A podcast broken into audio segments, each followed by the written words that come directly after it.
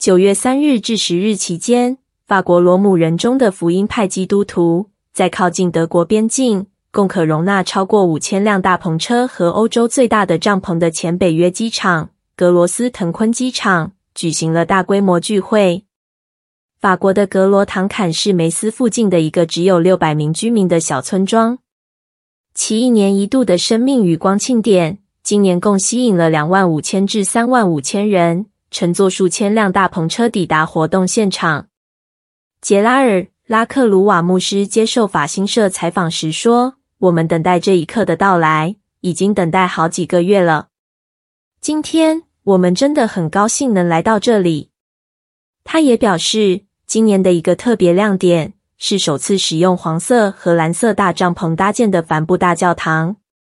人们可以聚集在一起，唱出我们的信仰，一起聆听上帝的话语。活动中有许多人受洗或公开决志，表明他们愿意一生跟随耶稣。该活动的正式名称为法国吉普赛人福音宣教团，他们在法国拥有大量成员，并培训了数百名牧师。生命与光协会由克莱门特·勒克塞克牧师于一九五零年代初期创立，目前主要往匈牙利、俄罗斯和中亚等国家差派宣教士。法国新教联合会表示，这个由三百多间教会组成的联盟，秉承福音派五旬节派教义，是该国最大的福音派团体，是 FPF 的成员组织。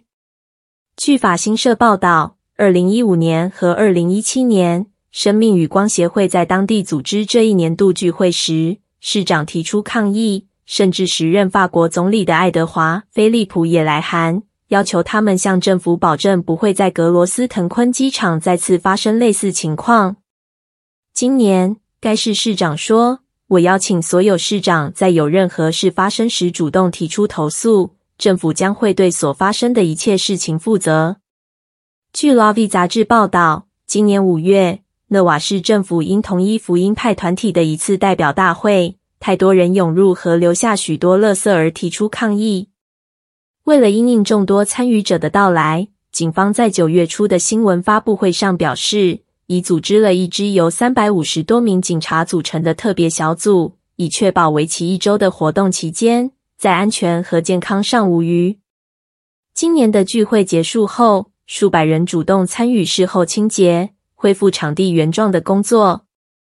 召集人之一约瑟夫·卡彭蒂埃牧师告诉法国兰：“我们做了妥善的清理，也把一切都安排妥当，这样我们的旅程就不会给活动场地周围村庄的所有居民留下不好的回忆。”